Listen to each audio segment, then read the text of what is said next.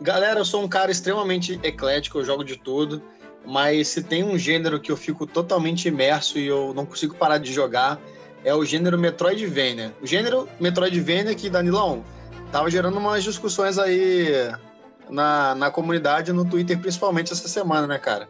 É, de forma desnecessária, né, cara? Tem um grupo aí que fica defendendo que Metroid não é Metroidvania. Porque Metroid veio primeiro, veio antes do Castlevania. E que aí depois Castlevania emprestou os conceitos de Metroid, adicionou mais alguns outros elementos. E daí se popularizou o, o termo Metroidvania para determinar esse estilo de jogo, mas que Metroid não tem nada de Metroidvania. Metroid é um Metroid puro. Só que a galera esquece que ninguém tá querendo discutir esse tipo de coisa. E todo mundo entende que Metroid pode ter sido, se não foi o precursor, foi quem é, é realmente popularizou, né? É, é, esse estilo de jogo, ou que trouxe aí um pouco mais o holofote para isso, porque já existiam alguns conceitos, alguns games que arranhavam esse conceito de exploração, de plataforma, até mesmo antes do Metroid do Nintendinho. Mas a discussão não é essa, a discussão é que a indústria ela evoluiu no decorrer dos anos e que, cara, Metroidvania virou um conceito popular. Todo mundo fala Metroidvania. Tanto que o Metroid Dread, quando saiu, a gente viu que é, muitos reviews ali falavam, né? Ó, Metro, é, Metroid Dread é o novo Metroidvania da Nintendo. Por quê? Então, não dá para desmerecer o jogo. É, é, é justamente para definir o que, é, do jeito que a indústria, os consumidores conhecem aquele gênero com o passar desses anos, entendeu? Então mudou muito esse conceito. E eu acho uma baita falta de, sei lá, cara, do que fazer ficar discutindo isso. Exatamente, Danilo. E é só o nome do gênero, cara. O gênero é uma homenagem aos jogos que popularizaram, né? É, que é o Metroid e Castlevania, mas Metroidvania virou uma palavra, digamos assim, uma palavra própria, né? Por assim dizer. Podia ser qualquer outra palavra no dicionário, né? Mas calhou de ser Metroidvania. E o pessoal é chato, acha que quando você usa o termo você está diminuindo Metroid, que Metroid não é, porque se é Vania tem que ter o RPG e tal. Não, tem vários Metroidvanias por aí que não tem a parte Vania, ou sei lá o que, enfim. É, diferentes jogos nesse mesmo estilo que incorporam várias características diferentes. Então, por exemplo, você tem alguns com elementos de RPG, outros têm elementos de bullet hell, é, que, outros têm elementos de roguelike misturado. Enfim, é só um nome. Isso aí me lembra muito o vereador brigando para trocar nome de rua. E também me lembra a galera reclamando: ah, no Rock in Rio, mas Rock in Rio tem Ivete Sangalo, Rock in Rio tem Anitta. Gente, é só o nome do festival. Para de encher o saco. Isso é muito chato, cara.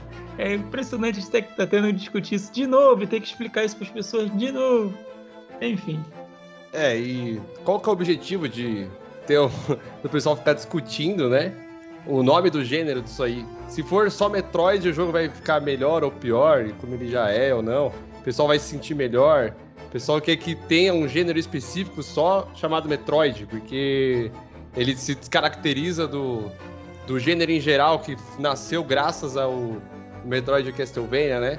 Realmente é uma discussão sem sentido, né? O pessoal não precisava ficar perdendo tempo com isso realmente o pessoal procura pelo em ovo para se coçar ou para tentar desmerecer o jogo, ou então para tentar defender o jogo de comentários que estão falando mal. Eu acho que tanto quem está tentando defender, quem está tentando denegrir o jogo nesse sentido, é tá perdendo tempo, né? Não, não é uma coisa que precisa. O jogo em si, ele é bom do jeito que ele é, e sendo ele só Metroid, é o Metroidvania. Metroidvania, como vocês falaram aí, é claramente a maneira fácil de de, de se é, falar a respeito dos jogos que são desse estilo. Só isso mesmo. Exatamente. Não sejam chatos das discussões. A não ser que alguém explicitamente te pergunte: E aí, amigão? Você acha que Metroid é um Metroidvania ou não? Na essência da palavra. Vamos discutir a origem disso? Aí vocês ficam lá, comendo pipoca, tomando café e discutindo isso. Mas quando alguém estiver falando, olha, tô jogando jogo, eu tô jogando alguns Metroidvanias, eu tô jogando jogo X, jogo Y, não vai ser o chatão falar, ah, mas isso aí não é Metroidvania, é Metroid. Cara, isso não tem o menor sentido. O importante é que todo mundo aqui jogou Metroid Dread, que é um baita Metroidvania, diga-se de passagem. E que jogo, alguns apostando aí no GOT, no GOT. Então, Marcelão, que, que você acha, mano? O que, que você acha da gente bater aquele papo? Eu acho que está na hora de bater um papo maroto sobre Metroid Dread. Então vamos lá. Bora. Bora. Bora. Fala galera que tá ligado, sejam todos bem-vindos a mais um bate-papo Nintendo Podcast. Eu sou o Danilo Veloso, estou aqui com os meus queridos amigos hoje para falar sobre esse jogo que tá pintando ali, tá pintando o GOT 2021, meus amigos. Eu não quero dizer muito porque também não joguei os outros grandes é, favoritos aí, mas hoje estou aqui com ele, o Marcinho do canal Uns Caras que Jogam. Marcinho, editor mestre e nosso também. Marcinho, como é que você tá? Fala, Danilão. Tudo tranquilo? E é isso, com Vânia ou sem Vânia, vamos hoje falar sobre Metroid Dread, esse jogo que para mim foi uma grata surpresa aí. Vai ser um prazer discutir sobre ele hoje. Show demais. Também aqui conosco hoje, pela primeira vez no podcast, mas não aqui no canal, nós temos ele, o Vini, do Nintendendo, o cara que participou com a gente lá no nosso no nosso talk show, né, de domingo, pós lançamento do jogo, e eu fiz lá o convite para ele ao vivo. E o cara tá aqui, meu. A gente vai bater esse papo hoje. Ô, Vini, valeu por ter aceito o convite, mano. Valeu, Danilo. Agradeço muito o convite, fico muito feliz. Estava muito empolgado para participar de novo agora de um bate-papo de Metroid, assim, podendo discutir as coisas que me intrigaram no jogo, né? Falar um pouquinho dos spoilers aí que rolaram. Quero, quero discutir com a galera, né? Conversar, porque, cara, realmente o jogo tenho que falar, né? Tenho que falar. Pra quem terminou, tenho que falar esse jogo aí no final. Show! E ele que vai tocar aqui a, o barco, né? Como sempre. Marcelo Quintanilha, nosso host querido. Fala, Marcelão, como é que você tá? Fala galera, Marcelo Quintanilha na área e Keno Koroko e ele está aqui cumprimentando todos vocês em Choso, né? Eu conheço esse idioma porque eu tenho DNA também do Choso. E eu agradeço a todos vocês que estão já desde já dando like aqui no nosso bate-papo aqui no nosso podcast na versão do YouTube e também está disponível nos melhores agregadores também de podcast aí, no Spotify, onde você quiser ouvir. Também aos membros do Clube Bate-Papo Nintendo, os membros apoiadores, muito obrigado também. Então, vamos bater esse papo. Vai lá, Marcelão, a bola é tua. Beleza, galera. Agora vamos falar em português, né? É, primeiramente, eu peço perdão pelo vacilo, porque provavelmente o meu áudio não está na qualidade que vocês estão acostumados, porque eu tive problemas técnicos, então não estou gravando com o microfone que vocês estão habituados. Porém, como a gente não pode falhar com vocês, a gente tenta não atrasar na medida do possível, e todo mundo aqui jogou Metroid bem rapidinho, bem rapidinho, aproveitamos e já queremos bater aquele papo logo e trazer esse conteúdo de qualidade para vocês. Trouxemos aqui um especialista. E Vini, você que é o convidado, você sempre começa falando. E como você é o expert em Metroid, a gente vai pedir para você dar uma breve sinopse, uma introdução do Metroid Dread. A gente sabe que é, apesar de ser o quinto jogo dessa série, mesmo quem não jogou os anteriores, a Nintendo deu uma palhinha lá no início, explicou, botou uns textinhos ali explicando alguns conceitos para a galera. Mas é claro que são só alguns conceitos, né? Dá para dar uma introduzida, mas se você puder nos dar uma sinopse aí um pouco mais aprofundada. É, especialista fico honrado, assim. não considero tão especialista não, mas sou sou bem amante assim da história do jogo até. Sou mais amante da história até do que um bom jogador de Metroid, nem sou tão bom assim. Mas se a gente puder fazer uma breve é, explicação da história toda, assim, rápido, é, seria o seguinte. É, no primeiro jogo, o Metroid 1, a gente tem a apresentação da personagem Samus e ela é uma caçadora espacial que tem que derrotar os piratas espaciais que estão que roubaram umas amostras de, do Metroid, que né, nesse jogo é a arma mais poderosa, né? Na, na história Metroid. Seria a arma mais poderosa, assim, que poderia ser usada pra, para o mal da galáxia. E a Samus vai no planeta Zebes é, derrotar os piratas espaciais, uma missão solo, e ao mesmo tempo acabar com os Metroids lá, evitar que os piratas espaciais façam é, multipliquem os Metroids e façam disso uma ameaça a mais para, para toda a galáxia, né? Ela vai a, a comando da Federação Galáctica, né? Que seria o, o governo do universo Metroid, que também está envolvido em vários jogos, né? Depois que a Samus vai no, no, primeiro jogo, no segundo jogo, ela recebe a missão de ir no planeta natal dos Metroids e acabar com todos eles para tipo, cortar o mal pela raiz. Seria isso aí, né? É, e realmente é o que acontece. A história do segundo jogo é bem, bem direta e realmente você vai lá, controla, controla Samus mata todos os Metroids e ponto final. Né, no, no, no, no, remake desse jogo, eles adicionaram um personagem extra lá como Final Boss, é, que muito, teve, teve muita polêmica se fazia sentido ou não aquele personagem aparecer lá, mas também, no geral, o que interessa mesmo da história é o, é o fato da Samus exterminar os Metroids, exceto um, né, que no final ela acaba encontrando uma larvinha de Metroid que meio que ao ver, acaba nascendo, né, na frente dela, e como a Samus é a primeira pessoa que ela vê assim quando nasce, ela acaba considerando a Samus como mãe, e começa a seguir ela e a Samus decide poupar a vida do Metroid, desse, dessa larva de Metroid, e leva para a Federação Galáctica, é, dar uma analisada, e aí já vem o, o evento do Metroid, do Super Metroid, terceiro jogo, que aí a Samus entrega lá a, a larva para a Federação Galáctica poder estudar, poder descobrir coisas que, pode, que os Metroids podem ser usados para o bem. E aí os piratas espaciais voltam, conseguem roubar essa larva de Metroid e levam de novo pro planeta que, que rolou o primeiro jogo. É meio que o Super Metroid é meio que uma repetição do, do, do primeiro game. Porém, é, o Metroid que é usado nos experimentos dos piratas é o Metroid que a Samus é, adota, né? E aí, esse, esse Metroid acaba, por causa do vínculo que existe ali entre a Samus e esse Metroid. É... Esse Metroid ele é muito importante, né? Acaba, ele acaba se tornando um, um, personagem que dali pra frente ele cria uma ligação com a Samus direta de outras formas. Né? A Samus vai lá, é, derrota os piratas espaciais com a ajuda desse Metroid, que acaba tendo que salvar ela ali. Porém, o Metroid morre no final. E a partir desse ponto, a Samus no, no próximo jogo ela é contratada pela Federação Galáctica para fazer mais uma expedição lá nos planetas natal dos Metroids. E nessa expedição acaba aparecendo um, um ser que é o Parasita X, Parasita X, que na verdade é um ser mais perigoso até que os Metroids, porque eles têm a capacidade de todo mundo que eles infectam, eles roubam todas as habilidades, todos os poderes e vão se multiplicando assim, podendo se tornar criaturas extremamente poderosas e são realmente um perigo. E aí a gente descobre que, na verdade, os Metroids foram criados naquele planeta pelos Chosen, né? Que viveram lá um tempo, pra, justamente para exterminar esses parasitas. Porém, como a Samus acabou exterminando os Metroids, os parasitas voltaram, eles acabam infectando a Samus. E para Samus ser salva da morte, né, que o parasita vai causar nela, eles, a, a Federação acaba usando a, a vacina da larva de Metroid que ela salvou.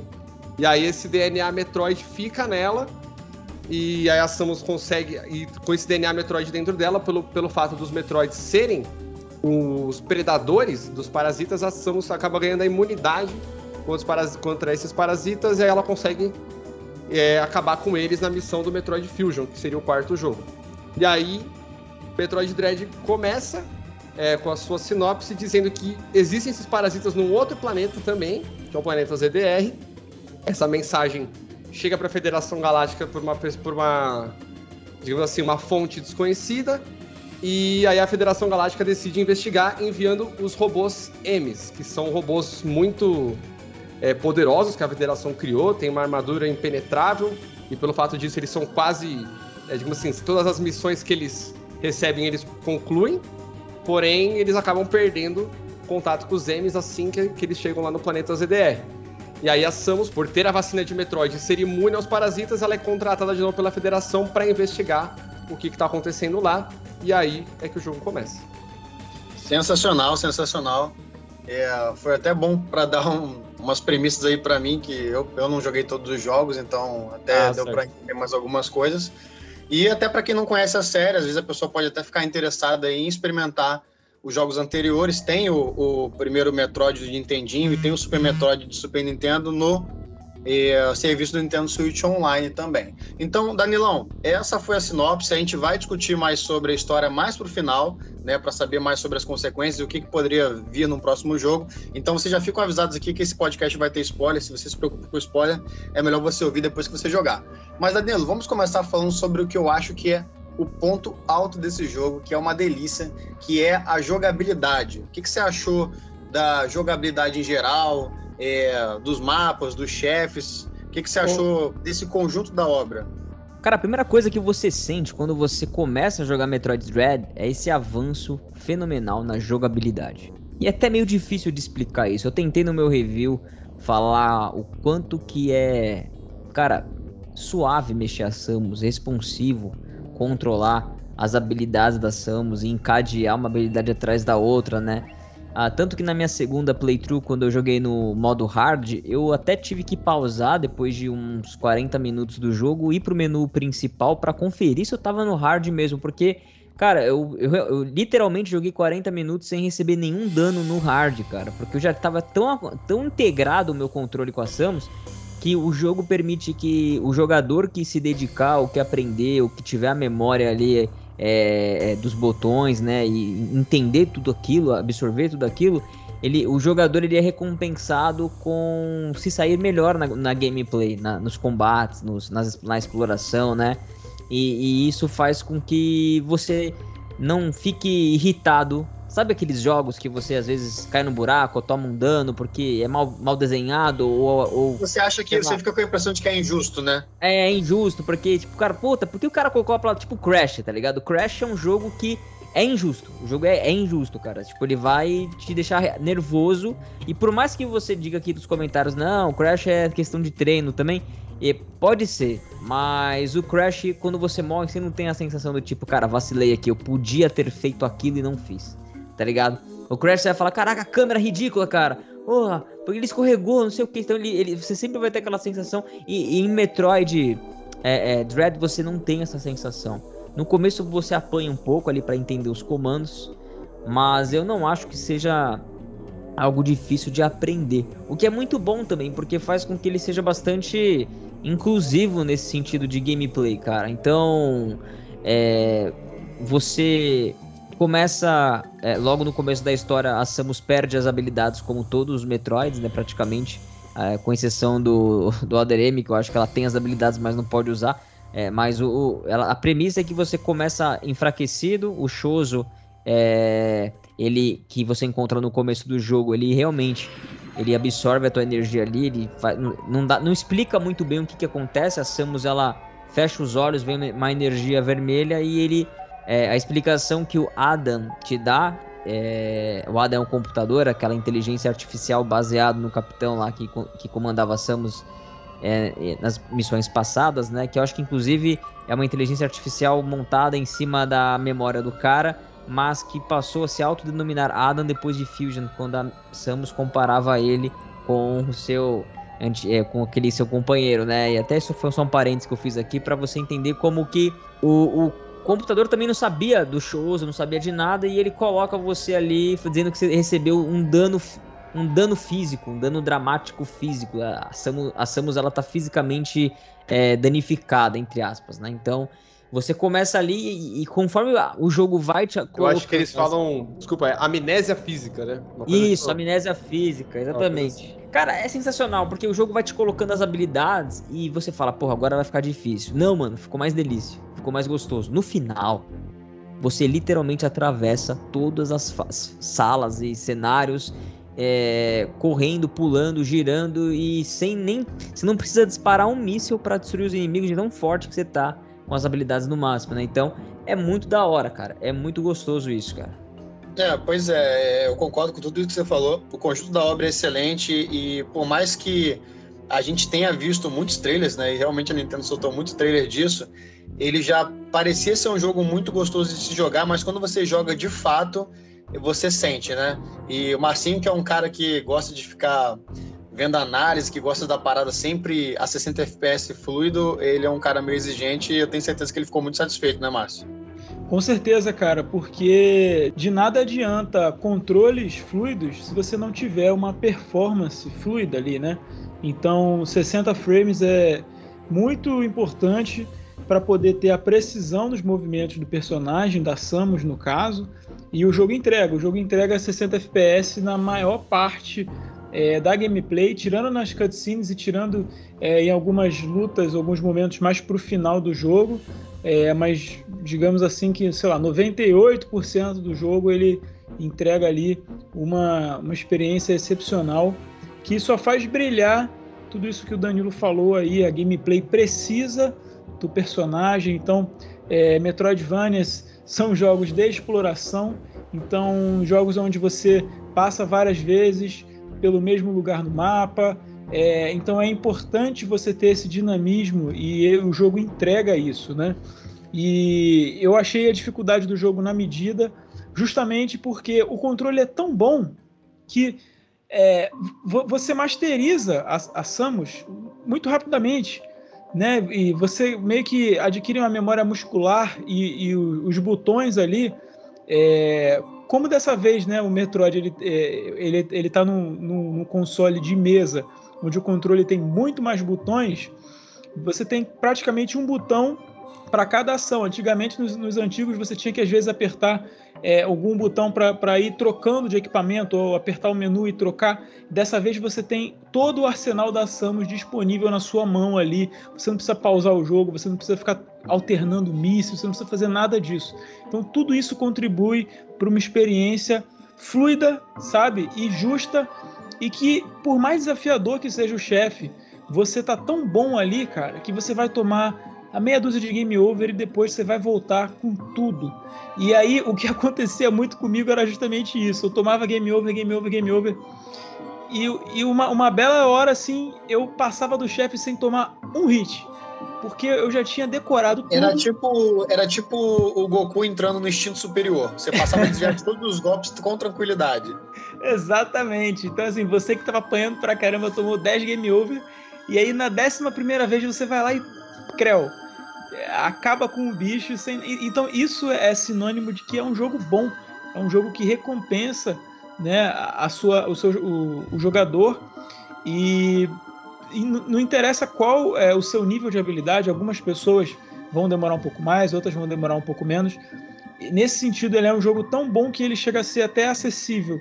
E ele tem vários checkpoints, então, antigamente, se, se você esquecesse de salvar, é, ou então você, o save point era muito distante. E agora não, toda luta de chefe ou luta mais difícil, ele já cria um checkpointzinho ali para você.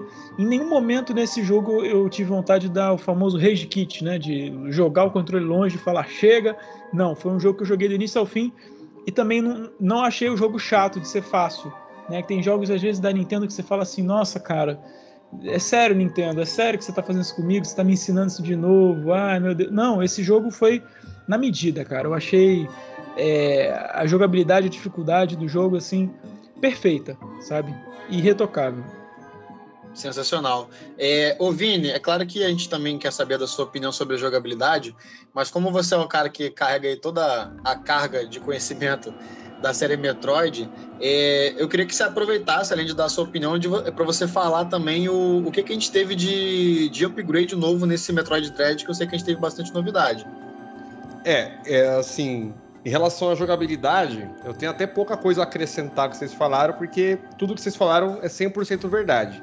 O jogo é gostosíssimo, gostosíssimo de jogar. Inclusive, eu zerei ele algumas, já zerei ele umas três vezes. E aí eu resolvi dar uma testada de novo no Metroid Other M, que na minha cabeça ele era um jogo gostoso de se jogar também, tinha uma boa jogabilidade e tal. E, cara, não, não, não é uma coisa não. O Metroid Dread tá muito acima, assim, muito melhor mesmo do que o Metroid Other M, por exemplo, que na minha visão era um jogo que tinha uma jogabilidade ótima, assim, não era travado, era, era aquele jogo que tinha cara de jogo novo mesmo, assim. Mas você vê que o, a, a lapidação que fizeram na jogabilidade do Metroid Dread foi realmente diferenciada ao ponto que é muito gostoso jogar. E ele também, é, ao mesmo tempo que ele é um jogo novo, ele tem um negócio para mim que é de jogo antigo, que é aquela coisa de, de te ensinar a jogar com a gameplay mesmo, assim, né? O, o pessoal falava, te, cita muito que, por exemplo, Mega Man X, a primeira fase, você não tem tutorial nenhum, mas ela é toda montada para um jeito que você aprende tudo que o jogo tem para te oferecer só jogando, entendeu? O Metroid Dread, apesar dele ter alguns tutoriais, são tutoriais rapidíssimos, assim, rapidíssimos, e você aprende só jogando. E ele é tão. E os chefes, né? O pessoal vai, vai morrendo, fala da dificuldade, tudo que tem de dificuldade no jogo, realmente o jogo te pune se você. É, digamos assim. Vai dar uma vacilada. Você errar, você vai tomar um dano bruto dos, dos inimigos. Você vai morrer com facilidade se você não ficar sabendo o que fazer. Porém, o jogo é tão assim, tão. Ele desperta um negócio tão instintivo em você que você vai sozinho fazendo que conforme você vai morrendo e você vai sentindo o seu progresso, você não chega a ter vontade de dar um rage kit, por exemplo. Você vai sentindo que você fala, cara, não, tô, tô sacando, tô sacando. Ao ponto que chega uma hora que você consegue até dar uns perfect no chefe, assim. Você fala, mano, saquei. Aí você gosta muito, é muito gostoso mesmo de jogar.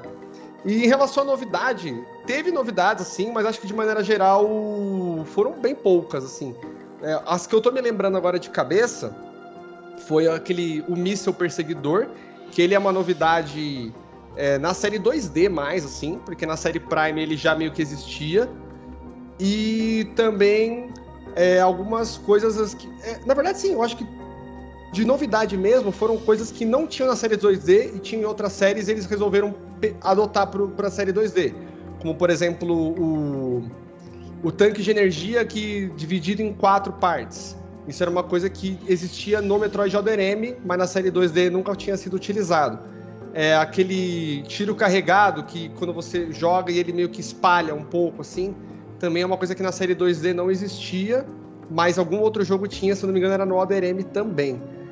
E Cara, eu acho que de novidade maior mesmo foi isso. E a, a, as coisas que ficam alternando. Ah, teve também, desculpa, teve também a habilidade de, de esquiva, né? Aquela que, que acho que se chama Flash Shift, que você dá um tipo um dash assim. É... Tipo um teleporte, né? Tipo um teleporte que, cara, é uma das habilidades mais legais em Seida. É uma das coisas assim que deixa as batalhas do jogo mais mais emocionante. Acho que até por isso, por eles colocarem. É uma, é uma mecânica muito útil de você ter utilizado, ela é muito importante assim nas lutas. E ela, ela, é tão legal que ela não é só boa como habilidade de combate, ela é também boa como habilidade de explorar. Com ela você consegue alcançar áreas mais complicadas ou chegar mais rápido para em outras áreas, assim, pessoal que curte speedrun, né? Metroid é um jogo muito jogado para fazer speedrun, assim, né? Então o pessoal do speedrun tá debulhando com essa, com essa habilidade aí, fazendo, conseguindo tempos, assim, na minha opinião, impossíveis de fazer, mas o pessoal consegue, sabe? É, e Outra habilidade muito legal também que foi inserida, que essa sim é novidade mesmo, não tinha em nenhum outro jogo, é o, é o dash, né? Dash, é o slide, né? Que você dá um. Que a Samus dá um, tipo um carrinho assim. E, cara, essa habilidade para mim foi uma das coisas mais. Cara, que mais acrescentou no jogo, porque eu acho que ela é uma das coisas que mais ajuda a manter a fluidez do game. Porque antes, sempre que você tinha que passar numa coisa pequena, você tinha que, querendo dar uma parada, abaixar com a Samus uma vez, abaixar de novo até ela virar a bola, aí depois você passava, a bola não anda na mesma velocidade que, o, que a Samus, assim, também. Então, com o dash, cara, você ia lá, dava o dash não, desculpa, o slide, você vai, tá correndo, vê um buraquinho, já passa rápido, já entra, e se a Samus tiver que virar a bola no meio do caminho, ela já vira a bola e já continua na mesma velocidade, assim, pegando o impulso que tava. Eu achei muito bom. Fora que ela também pode ser usada em batalha, assim, né? Tem muito inimigo que ataca numa altura média, que às vezes pular pode ser ruim, você pode tomar o dano, porque é um dano, sei lá, atingindo uma área grande, mas ela não pega a parte de baixo, assim, né? Aí você passa por baixo do golpe. Eu achei essa uma das mecânicas mais bem utilizadas. Fora o wall, jump também, que ele também ele não é uma novidade, mas eles facilitaram muito o uso do wall jump no jogo, porque o wall jump antes ele era uma técnica assim meio que para jogador profissional, digamos. Se o cara, porque ele é difícil de fazer, não era o uma Super Metroid era praticamente uma técnica ninja, né? Sim, muito difícil de ser usado. Era, era uma coisa que, cara, só era mais usada por speedrunners assim. Teve a primeira vez que eu joguei, até é, a primeira vez não, por várias vezes que eu joguei Super Metroid, eu nem sabia que essa técnica existia. Zerei o jogo várias vezes sem saber da existência dele, até começar a ver pessoas usando, né, e tal. E nesse jogo não, nesse jogo ele é, assim como o slide, é uma mecânica que eu acho que ajuda muito a manter a, o ritmo do jogo assim mais frenético, mais rápido, fluido pra caramba. Para quem não jogou Super Metroid, é, o de Super Nintendo, a gente tá falando que é uma técnica secreta, uma técnica quase que ninja, porque realmente é difícil de fazer. Você tinha que pular em direção à parede e meio que no frame certinho ali, né, no pixel certinho, ao encostar você tinha que botar o direcional para outro lado e pular de novo. E não é uma coisa assim que você consiga repetir muitas vezes. É claro que se você vê um speedrunner fazendo, o cara faz aquilo ali na hora que ele quiser. E aí ele zera o jogo muito rápido porque ele consegue pegar atalhos, né? Que ele precisaria de outras habilidades. No Metroid Dread é um pulo na parede comum, como qualquer outro jogo, né? Que é você encostar na parede, apertar o pulo de novo, que ela vai pular pro outro lado automaticamente. Exatamente. Exatamente. Ficou, ficou gostoso de jogar tipo um Mario, sabe? sabe? É, e tem uma, só, uma parada interessante também, que essa questão do dash da Samus, isso meio que fez com que a Morph Ball não precisasse ser liberada tão cedo no jogo, que eu achei bem interessante, cara. E eu acho que eu, que eu demorei, sei lá, eu devo ter demorado pelo menos umas duas horas até pegar a Morph Ball. E não tem isso nos outros jogos, né? Geralmente, uma das primeiras coisas que você pega é justamente a Morph Ball. Eu achei que esse dash foi, foi bem interessante por isso também, né? E gerou até um meme na internet. Ah, desculpa, é que tem jogos que ela, você nem pega, ela já começa assim, direto. Pois é. Gerou até uns memes assim quando a galera começou a jogar, começou a trocar foto na internet, nos grupos, todo mundo dando falta, tipo, caraca, cadê a Morph Ball? É muito estranho jogar sem a Morph Ball. Mas eu achei que, eu achei que foi, foi uma quebrada bacana, cara. Foi legal. Essa rasteirinha foi é, genial. É, eu sempre joguei Metroid, até, o, até os, os, os Primes, né? Os 3D, né? Cara, irrita, cara. Você demora para virar a bolinha e continuar andando. Não é um negócio. Até que acho que no Prime 2 ficou mais rapidinho. Você tá andando, você aperta o Z, você puxa assim, acho que o botão, ele, ela já vira a bolinha e continua andando. Mas nos outros Metroids, né, Vini? Você tem que pôr pra baixo, pôr pra baixo de novo, virar a bolinha e começar a andar. Então, eu gostei muito da rasteirinha, porque se você já entra na correria num túnel, você já vira a bolinha e te dá um dinamismo também. A, a rasteira é fundamental para você fugir dos inimigos também, dos M's, né? É, eu achei muito fantástico isso. Então, você tocou no ponto certo que eu ia perguntar. Ela é fundamental para você fugir dos M's, que eu acho que é uma das, da, das principais adições ao jogo, que a gente teve, inclusive, muito bem mostrado nos trailers, que é é, vamos dizer assim, um, um Mr. X, um Nemesis, só que na verdade são mais, é mais de um e eles têm habilidades diferentes e eles correm em cenários diferentes. Para quem não jogou o jogo, ele é um inimigo meio que implacável, né, que você não consegue derrotar ele de cara, que te persegue por alguns trechos do cenário. E assim, eu gostei bastante da mecânica. Ela parece ser um pouco chata no início, mas depois você se acostuma e você aprende a lidar com eles. E, e você tem que ficar se reinventando, né? Porque cada um deles está em um cenário diferente e tem às vezes uma habilidade de congelar, de te, te dar choque. Então, Marcinho, eu sei que você é um cara que não gosta de jogar as coisas muito aceleradas, né? Você é um cara mais tranquilo, gosta de jogar com calma, sem pressa. Eu sei que no início você ficou um pouco bolado com eles, mas depois você se acostumou. Mas me diga, o que você achou? O que você achou da adição desses predadores, os M's? Cara, eu detesto esse tipo de jogo que tem um bicho correndo atrás de você, que eu não posso respirar com calma ali, explorar o cantinho do cenário e tal. Eu detesto. Então, primeiro M eu falei, ah, que saco, cara. Só que depois de um tempo, é, que você pega a dinâmica, você vê que a Nintendo fez de uma maneira que não ficasse muito claustrofóbico. É, e porque como é que funciona? Você tem as M zones, né? Que são as, as zonas do, do M.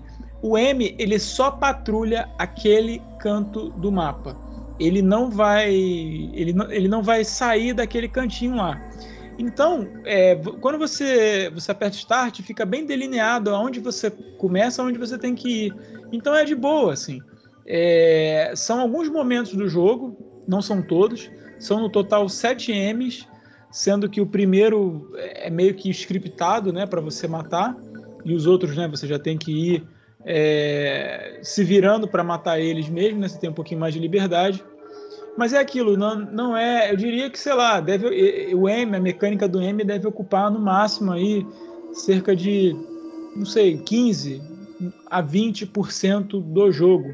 Então, mesmo que você não goste, como eu, é, tipo, não goste de Resident Evil, esses jogos que fica o bicho te seguindo, nesse caso aqui não incomoda muito. Eu achei bem interessante. Quero deixar registrado aqui que teve uma, uma sequência que eu dei quatro parries seguidos é isso aí. Só que no quinto, eu não consegui fugir, no quinto eu morri. e você tem. Você pode dar um parry no M, só que é muito difícil. Era, era, era melhor ter morrido no primeiro, né? Pra não perder é, tempo. Exatamente. É, e, e, aí você. A gente não comentou aqui, esquecemos de comentar, mas a, a, Samus nesse jogo ela tem a mesma mecânica do, da parada, né? Do parry, que é do Samus Returns também, do, do 3DS. E a única chance de você sobreviver a um golpe do M é acertando ali o frame certinho do momento aonde pisca e é meio aleatório. Cada vez que você encontra ele, ele acende numa, numa hora diferente. Então é meio que na sorte mesmo, tá? Não tem como prever. É, e você tem duas chances, né? Uma quando ele te pega e a outra quando ele vai é, coletar o DNA da Samus, assim, digamos. Você consegue é, dar um chute nele também. E, e é, é, é, muito legal, cara. Eu gostei. Eu confesso que no início realmente não tinha gostado e depois passei a apreciar. Você tem todo um clima de tensão ali no momento que você está nas zonas do M e a tela fica mais granulada. fica mais contrastante, você fica com aquele, com aquele, é, aquele efeito preto em volta, né? Aquela vinheta, é, o coração da Samus fica ali batendo, o controle fica vibrando o tempo inteiro, né? À medida que ele vai se aproximando, ele vai fazendo um barulhinho. Vou botar na, na edição aqui o barulhinho do M.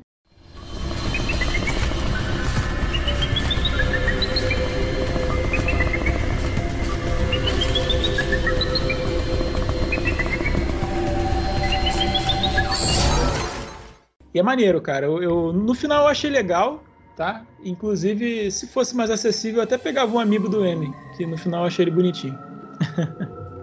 que você vai separar, né, as crianças dos adultos, cara.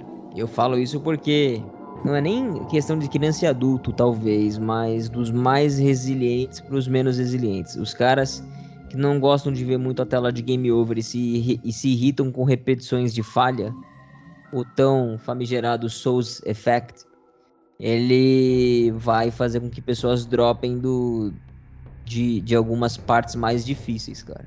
E vou te falar que é desafiador, é, é ao mesmo tempo é recompensador, assim, você conseguir passar dessas partes. Mas eu não vejo todo mundo fazendo isso. E eu vejo que é, até assim, as crianças que estão acostumadas até com Mario, com alguns jogos de plataforma que exigem um pouco mais de precisão e e habilidade, eu prevejo também é, essas pessoas assim é, não, não, não conseguirem aproveitar o Metroid Dread. Eu achei que ele é o menos acessível em termos de dificuldade do que os outros, porque os outros parece que eu não sei, pode ser que os outros também tenham partes difíceis, mas eu percebo assim que os outros é, é, é no máximo que vai acontecer a pessoa ficar bastante perdida assim, sabe? E aprender na, na, na marra. Esse daí ele desmotiva, cara. Quando a pessoa não você consegue que... o que tem que fazer. Você sabe que essas crianças que você tá falando aí são as mesmas que no Fortnite constroem um castelo na sua frente e você fica sem ação, né? Você tem que lembrar que as crianças são as crianças que jogam é... jogos competitivos aí que, meu filho. É, talvez é, eu... é muito reflexo. a palavra errada, não é criança, são as, sei lá, pessoas com menos habilidade que reclamam que os jogos têm que ter o modo easy. Pronto.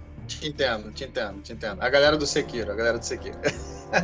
É, inclusive isso, então, isso rolou com o Metroid Dread, né? A, a Games Radar, acho, ela deu uma nota baixa pro jogo e ela simplesmente falou assim: chefes frustrantes e, e, e muito. Ela reclamou que tinha muito botão para usar. Achei uma reclamação esquisita, porque acho que o fato do jogo ter bastante botão e permitir que você consiga usar qualquer movimento dela ao tempo inteiro, né? Em vez de ter que ficar equipando, desequipando. Mas a parte do boss, os caras realmente não curtiram. Falaram que era ele deixava o jogo frustrante. Tudo que eu é, elogiei eu no jogo, os caras criticaram. É, eu acho que, já que você citou, eu acho que sim, a gente morre muito, mas como o Marcinho falou lá no início, cara, você aprende, cara. Você pode, se você. Os bosses são todos muito legais, são todos muito interessantes. As lutas são todas muito bem montadas. É, visualmente falando também são muito legais. E sim, cara, você se frustra um pouco no início, mas você pega o esquema e você, na hora que você mata, cara, na, na vez que você vai lá para matar, você já consegue desviar de tudo, cara. Então, assim, ele pode dar uma tiltada ali no início, mas no final das contas você consegue passar com maestria, sabe? Ele não é um jogo um jogo injusto, não. Ele é um jogo que, que você vai aprender ali na repetição, mas não é aquela repetição que você vai ficar, caramba, fiquei. Pô, isso já aconteceu comigo em Bloodborne, de eu ficar um dia inteiro no boss e não matar, cara tipo assim, Final Boss eu perdi 30, 40 minutos, que foi o máximo ali, mas deu uma, uma canseira. Mas é nesse Pô, nível, cara. As pessoas que reclamam que esse jogo é difícil, acho que elas tem um tempo que elas não jogam um jogo difícil, porque assim, é, é, ele é desafiador, mas quando eu falo que ele facilita, por exemplo, é, os, os, os golpes dos, dos, não só dos bosses, mas dos, dos inimigos, eles são muito bem telegrafados, sabe? Quando o golpe inicia, você sabe que o golpe está iniciando, porque tem jogo, cara, que ele te trola. Que, ele, que o chefe vai dar um golpe da outro, ou que ele não avisa que vai dar o golpe, ou então é, ele tem algum, algum golpe que não tem como você esquivar. E nesse jogo, a própria tela de ajuda fala: é possível esquivar de todos os golpes. Todos os golpes são esquivados. Então, assim, você consegue zerar o jogo sem tomar um hit, se você for habilidoso o suficiente. Então, eu acho justo, cara. Eu acho que a, a questão é essa. Difícil aí, galera, que é molezinha demais. Difícil é, difícil é só uma questão de referencial. Pessoal, a gente falou bastante sobre jogabilidade. É, e sempre quando a gente faz um podcast de jogos, a gente faz uma meio que uma análise aqui em grupo, né? E eu queria falar um pouquinho sobre a parte técnica. E eu vou dar o meu parecer agora. Eu acho que é, é, jogabilidade é o ponto alto do jogo. E a parte técnica, de certa forma, ela entrega assim, um excelente produto, na minha opinião. Tá? É, como Metroidvania 2D, né? Como o jogo 2D, na verdade, eu acho que ele é espetacular, porque a Samus ela, ela tem um modelo 3D ali, diferentemente do Hollow Knight, né? Que é basicamente um desenho e ela se movimenta de diversas formas, ela atira meio que de costas, e você vê que no pulo ela faz todos os movimentos, então é muito bem feito. Os cenários são, são bonitos, coisa que na prime no primeiro trailer da Direct a gente não percebeu, ele parecia ser um cenário meio, meio pobre, né? Tanto que na época o pessoal ficou zoando que era jogo indie. Mas quando você vai ver o jogo, na verdade, ele é legal, tem cenários variados, tem cenários com profundidade, com às vezes criaturas se mexendo ali no fundo. É, é, é interessante o jogo, a gente já citou aqui, ele na gameplay roda 60 FPS. O jogo tem muitas cutscenes legais, muitas cutscenes no início, muitas cutscenes de ação dela derrotando o boss, tipo aquelas que tem no God of War. É, às vezes o FPS cai em algumas cutscenes, é, às vezes o FPS cai quando você usa scanner, mas assim, eu diria que, sei lá, isso é em 2% do jogo, né? É, tecnicamente, no geral, ele é um jogo que agrada. Na minha opinião, é uma coisa que o Marcinho compartilha é, também, é que a trilha sonora, ela, ela é imersiva, os efeitos sonoros são bons, mas a trilha em si não é tão marcante quanto, quanto de outros jogos Metroid. Então, ô Vini, o que, que você acha desse, desse meu comentário aí? Você, você concorda? É, o jogo te agrada em relação em critérios técnicos? Cara, concordo 100% com o que você falou. 100%. É, eu acho. Assim, eu não sou um cara que sei analisar tão bem esse tipo de coisa técnica, sabe? Às vezes, quando o jogo tá rodando a 30 FPS, eu nem sei dizer se tá a 30, 60. Eu não, eu não tenho muito olho para esse tipo de coisa. E nem pra ah, detalhe de sombra, partículas, são coisas que não me chamam, sim, não tenho esse tipo de olho técnico para isso, sabe? Então eu olho para Metroid Dread e vejo, cara, uma coisa muito satisfatória. Tudo para ali funciona, para mim, é, é, agrada demais. É a parte de gameplay, repetindo, é o grande é o grande ponto forte do jogo. E a parte de cenário, a parte artística, assim, também agrada muito. Gostei muito deles terem feito esse tipo de coisa de aparecerem coisas no fundo que às vezes depois você vê que são inimigos que vão aparecer no caminho da Samus. Então, gostei da maneira que eles fizeram e, cara, totalmente satisfatório, assim, pro, pro, pro um jogo do Switch, ele é muito bom, maravilhoso nesse sentido. E a parte da trilha sonora eu também concordo com você, porque, na verdade, assim, não é que a trilha sonora é ruim, tipo... É que Metroid sempre foi muito famoso por ter músicas muito marcantes, todos, todos os Metroids, tanto desde o do Nintendinho até a série Prime, tudo, você tem pelo menos uma música lá que você lembra e fala, nossa, essa música é da hora pra caramba, não sei o quê. Nesse, cara, eu não lembro de nenhuma. É, acho que a única coisa sonora que realmente se destaca, assim, são as, as, o barulho dos M's, que é uma coisa que prende, né? Porque é o momento que, acho que é o momento que o jogo quer mais te deixar tenso, e o barulhinho do M, ao mesmo tempo que ele é uma coisa parece assim inofensiva, ele é um pouco perturbador também. Ele te, ele mexe um pouco, principalmente nas primeiras vezes que você joga, eu acho que ele dá uma coisa que te deixa um pouco assim ansioso, um pouco de medo de trombar o M e tal. Mas na parte sonora só isso mesmo, eu acho que de resto o jogo deixa um pouco a desejar. Danilo, o que, que você acha? Eu fui meio do contra, né? A galera toda criticando tecnicamente o jogo assim. Eu gostei muito da parte visual dele. Gostei muito da parte de ambientação que eles criaram. Achei que ia me incomodar a perspectiva, ter uma visão que parece que fatiou ali a casinha de boneca, que nem o Marcinho falou. Mas eu entendi na gameplay que é proposital essas áreas ficarem escuras com ausência de luz para que você rapidamente tome decisões de caminho e consiga ter mais velocidade, né? Então, eu, a agilidade é fundamental nesse jogo e, e, o cenário muito claro na sua frente o tempo todo tem que ser feito de uma forma que não seja cansativo. Gostei dos detalhes, gostei da, da, das camadas de fundo que eles colocaram, a profundidade do jogo. Algumas cenas parece até que o jogo não é mais 2D e vira 3D assim, mas é só uma falsa. aquele falso momento de 2, 3 segundos ali, mas só para dar uma perspectiva maior pro jogo. E eu gostei muito tecnicamente de todos os aspectos. E é por isso que eu acho que esse jogo é muito forte, candidato ao, ao The Game of the Year, pelo trabalho técnico feito nele, sabe? não só pelo que ele representa na indústria, como sendo um dos pais aí do, do gênero, mas também pelo retorno triunfal na, da série após anos e anos, né, que os fãs esperavam. E atrelado a tudo isso foi com uma execução de maestria, cara. Então, os caras não erraram em nada, não tem bug no jogo, tudo funciona bem. É, sei lá, cara, eu não, eu não senti nenhuma parte que tava mal feita ou rochada. O cenário ele foi perfeitamente desen, desenhado, os mapas para você não se perder. Quem quiser levar uma aventura linear consegue, quem quiser se explorar e se perder consegue também. O mapa é, é, é um dos melhores mapas de Metroidvania que eu já vi. Ele vai marcando tudo para você e vai te mostrando ali perfeitamente a, a sua posição. Então, cara, eu acho que o único ponto que não é que me desagradou, mas que não brilhou foi para mim a trilha sonora, que acho que todo mundo é meio que unânime isso, mas também a pior a trilha sonora, não é que a trilha sonora é ruim, não é isso, é que poderia ter sido melhor a trilha sonora, entendeu? Mas é, eu, eu gostei muito do jogo. Eu acho que ele foi muito bem feito, cara. Muito bem feito mesmo. Eu acho que é, não, que é tipo nível é, next level, sabe? Que fez um Luigi's Mansion impecável, assim. Tipo uma nível de Mario Odyssey, que o jogo é muito bem... A jogabilidade do Mario nunca foi tão gostoso de, tecnicamente, você controlar o Mario. Então, tudo isso eu acho que contribui para o jogo ser quase que perfeitamente executado. Olha só, olha só, só vou discordar de uma coisa, você falou que o jogo não tem bugs, a própria Nintendo admitiu um bug, acho que foi hoje ou ontem, e é ela verdade. já soltou um patch para corrigir. É, é verdade, não... é verdade, você, você, tem razão.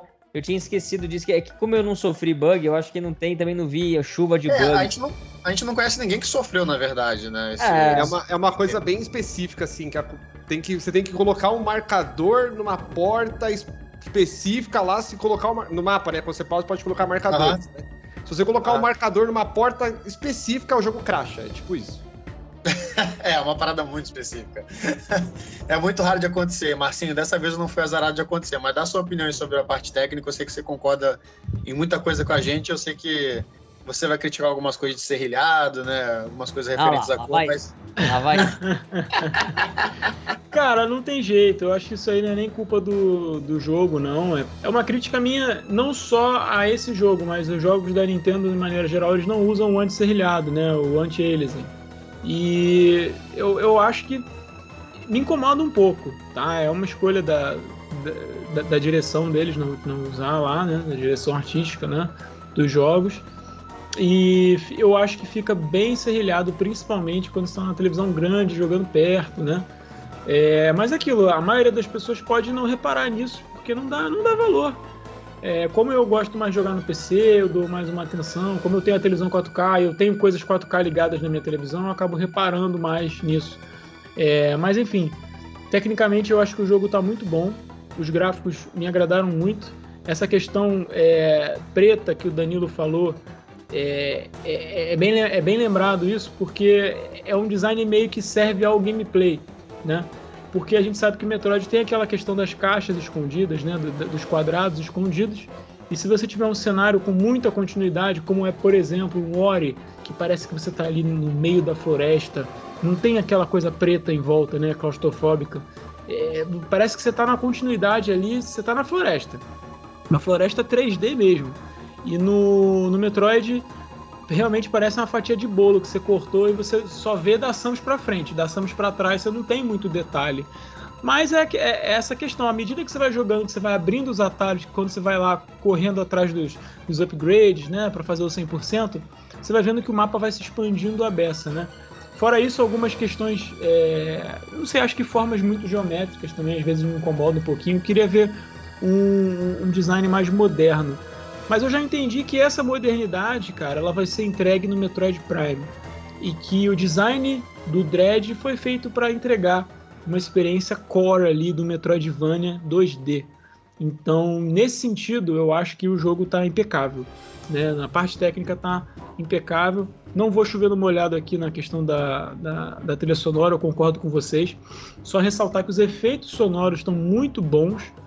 É, inclusive, assim, eu não tenho o sistema 5.1 aqui, mas é, esse jogo faz uso do sistema 5.1.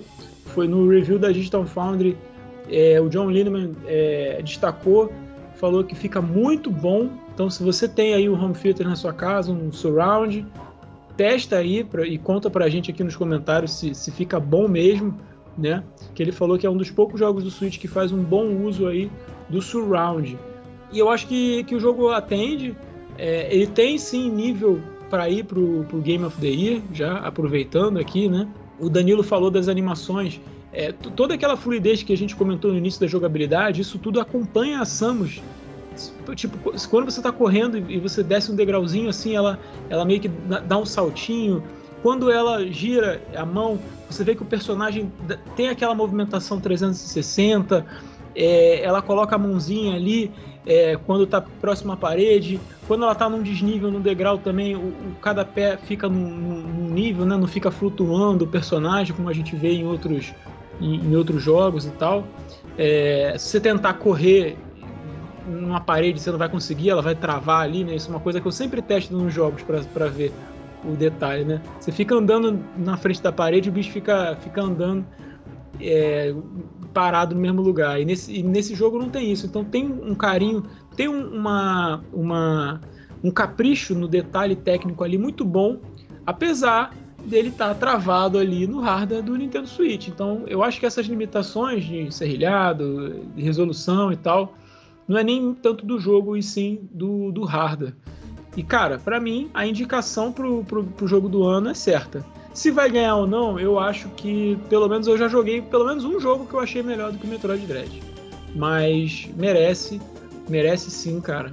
É, essa indicação aí. Fala qual é, pelo menos, né, mas a gente sabe qual é. É o It Takes Two. O It Takes Two pra mim, pra mim superou e eu tô, vou jogar outros aí que estão cotados, né? mas eu acho que tecnicamente ele cumpre muito bem seu papel e, e merece sim o reconhecimento. Sim. É, bom, a gente vai deixar para falar do final do jogo antes das nossas considerações finais, mas a gente vai tentar não se estender muito em um assunto, porque esse foi um assunto que já desgastou é, muito a gente nessa semana, né? Que não é a questão do termo Metroidvania, isso aqui a gente já discutiu no, no, na abertura, né? Mas vamos considerar, né? Então, que Metroid é um Metroidvania, né? A gente, né? Afinal de contas, sim. É, a, a, gente, como sempre, a gente sempre frisa isso, a gente sempre... O ser humano, né? O ser humano traça comparativos, né? O ser humano compara coisas. E na época que o Metroid Dread foi anunciado, a gente falou assim, pô, esse jogo parece legal e tal, mas eu acho que hoje no, no hall da fama de Metroidvanias, Hollow Knight e Ori 2 são dois jogos que são praticamente insuperáveis. Né? Então, para mim, para muitas outras pessoas também, eles seriam os jogos a ser batidos nesse, nesse subgênero, vamos dizer assim. E, cara, eu sou muito fã de Hollow Knight, para mim é o melhor jogo indie já feito, assim, sem comparação.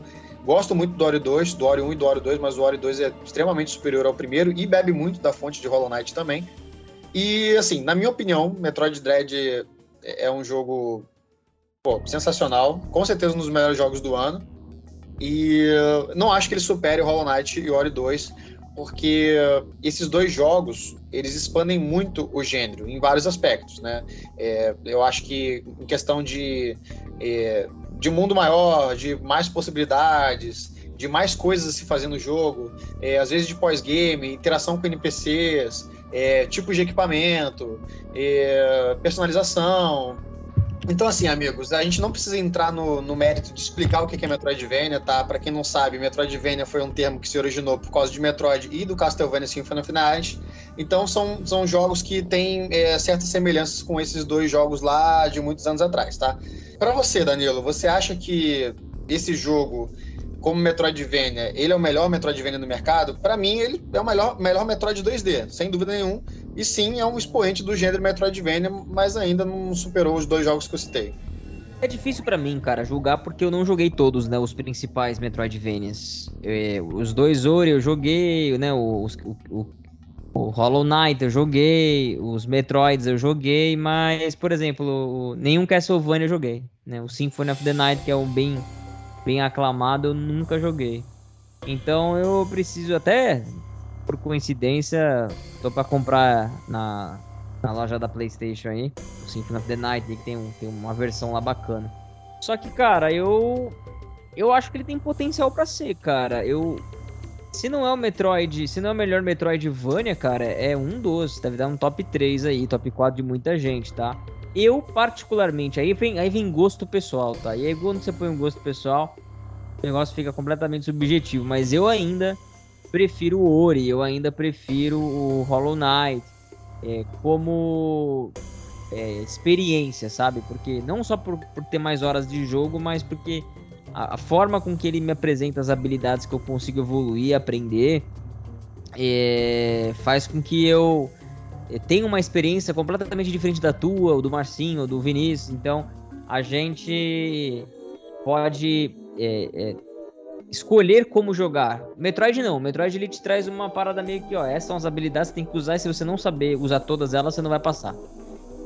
Sei lá, cara, eu, eu acho que eu prefiro mais essa outra pegada. Mas eu, eu tô pra te falar que, velho, me surpreendeu muito positivamente, assim, o, o Metroid Dread é, em termos de ser mais do mesmo, né? Eu, ele é mais do mesmo, mas ele é muito mais do que isso, cara. Eu gostei bastante. Marcinho. Cara, então, é, eu, eu acho engraçado porque é o seguinte, né? Antes do Dread sair, muita gente ficava comentando que não, quando o Dread sair, vocês vão aprender o que é Metroidvania, porque Metroid que inventou a roda e tal. Legal. E aí, depois que saiu, eu vi muita gente criticando, justamente por conta das comparações. E, e, por que, que as pessoas fizeram as comparações? Porque antes do jogo sair, tinha muita gente falando que o Metroid Dread ia, sei lá, ia é, revolucionar o gênero, etc, etc. E a gente sabe que não foi o que aconteceu, né? Na verdade, o Metroid Dread ele foi uma, uma aposta bem segura da Nintendo, né? E às vezes é difícil, cara. É difícil fazer uma, uma aposta segura. É difícil fazer o, o, feijão com arroz também. Mas é óbvio que quando você pega uma ideia nova, com uma arte nova, com personagens novos, com elementos novos na jogabilidade, você vai causar um impacto maior. Então, Hollow Knight, eu acho que é um jogo bem mais único do que Dread, né? E assim como, por exemplo, vai ser um desafio para a continuação de Hollow Knight repetir o feito do primeiro. A gente quer que repita. E se for mais do mesmo também, o Silk Song, ótimo, porque eu adorei Hollow Knight, vou adorar jogar mais do mesmo. E é exatamente o que aconteceu com o Metroid. É, para mim, é com certeza o, o melhor Metroid até hoje, por razões bem óbvias de tudo isso que a gente já citou até aqui. É, dificuldade balanceada, gameplay fina, questões de qualidade de vida, né, do checkpoint, save point, o mapa quando você abre tem tudo detalhado, né? Ele é um jogo que ele não te deixa perdido, isso é, eu esqueci de comentar, o Danilo falou agora também. Ele é um jogo que você se perde se você quiser.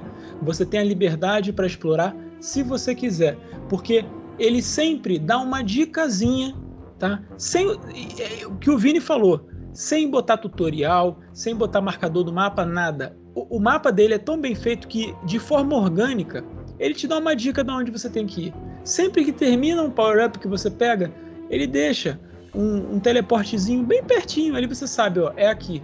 E na, a primeira, a segunda vez que acontece isso, você se liga e fala: Ah, o jogo já ele já, já me orienta, o level design já me orienta. E, e, e ele não subestima a sua inteligência para fazer isso, do tipo colocando um marcador no mapa, colocando alguma coisa assim óbvia. Não, é sutil. E eu acho que isso tudo faz dele, sem sombra de dúvida, o melhor Metroid. Mas ele não reinventa a roda, né? Ele não é o Breath of the Wild dos Metroids. Para mim, esse jogo foi o Prime. E eu espero que o Prime 4 ouse ainda mais. Mas eu gostei desse esquema. Se a Nintendo quiser continuar a, a, dividir assim, a lançar, se na próxima geração ela lançar um novo Metroid 6, eu vou gostar muito. Ela pode, ela pode manter a série em duas agora o Metroid 2D, né, o 2.5D, e o Metroid 3D. Igual mais ou menos a Nintendo está fazendo com The Legend of Zelda. Nós temos os The Legend of Zelda é, visão de cima, né, e os The Legend of Zelda 3D. Né? Então é bacana, eu, eu achei, achei legal essa divisão. São jogos diferentes e eu acho que eles podem coexistir. E pessoalmente, como eu falei, para mim continua sendo um dos melhores do gênero, do subgênero, digamos assim. Mas não, ainda para mim não foi o melhor. É, respondendo a sua pergunta, se ele é o melhor Metroidvania que temos no mercado agora, eu acho que se ele puder ser, é assim, é, para mim é um pouco difícil opinar também com é, 100% de certeza, porque eu também não joguei os mais aclamados. Na verdade, rolou, na verdade eu joguei mas não, não cheguei a, ir até o final de nenhum dos dois. É, Ori eu joguei o primeiro só, não fui até o final, achei muito bacana, porém não, não lembro por que parei de jogar. E o Hollow Knight eu joguei quando ele saiu de graça lá no PlayStation 4. Joguei, mas acabei me perdendo bastante do jogo, assim. E depois acabei, ah, depois eu jogo e acabei não voltando. Mas é, eu sei o quanto o pessoal fala desse jogo, sei o quanto de, de comentários, o quanto esses jogos são ricos em conteúdo. Então, pensando por esse lado, Metroid Dread não supera eles, não, porque Metroid é aquela coisa. Eu acho que ele não veio, como vocês falaram aí, com a intenção de inovar o gênero. Ele veio para ser mais um Metroid padrão. Eu acho que não, é, não tem problema ser isso. Eu acho que como esse jogo também veio com a proposta de ser o capítulo final da saga 2D da, da Samus, né? Não é o jogo final da, da, da franquia Metroid. Ele vai encerrar essa saga aí, da, dali pra frente a Nintendo talvez vai inventar outra coisa. Talvez eles tenham preferido também manter o que sempre foi antes, entendeu? Vamos fechar esse ciclo assim, beleza. Daqui para frente a gente pode inovar. E acho que foi realmente isso que a Nintendo apostou. E aí deram um foco mais não na parte de conteúdo, na parte de gameplay e tudo aquilo que a gente falou que o jogo tem de bom, que foi muito bem, muito bem feito, né? Então, se ele pudesse ser o melhor Metroidvania do mercado, talvez seja só pela uma gameplay mais fluida que os outros, que eu também não posso afirmar com certeza se, te, se, se é. Eu sei que da, da, minha memória agora, eu lembro que Metroid chamou mais atenção que os outros. Posso estar enganado, mas eu acho que ele, no termo gameplay ele chamou mais atenção que os outros. Agora, se esse jogo, na minha opinião, falha um pouco, é na parte de conteúdo. Eu acho ele bem cru, é, assim. E não precisa nem ir muito longe, não precisa nem no Hollow Knight e no, e no Ori para isso. Eu acho que, por exemplo, no Castlevania Symphony of the Night, o jogo já existe uma proposta de conteúdo ali, assim, né, de pós-game. Se você. O Castlevania Symphony of the Night, ele praticamente tem dois jogos dentro de um, né? Ele, te fin ele finge que vai até uma parte, depois que você vê que tem mais, o jogo tem o dobro do conteúdo, né? Metroid não. É até ali e ponto final. Não tem uma coisa assim, ah, zerou, vou voltar pro planeta porque agora tem uma coisa extra para fazer lá.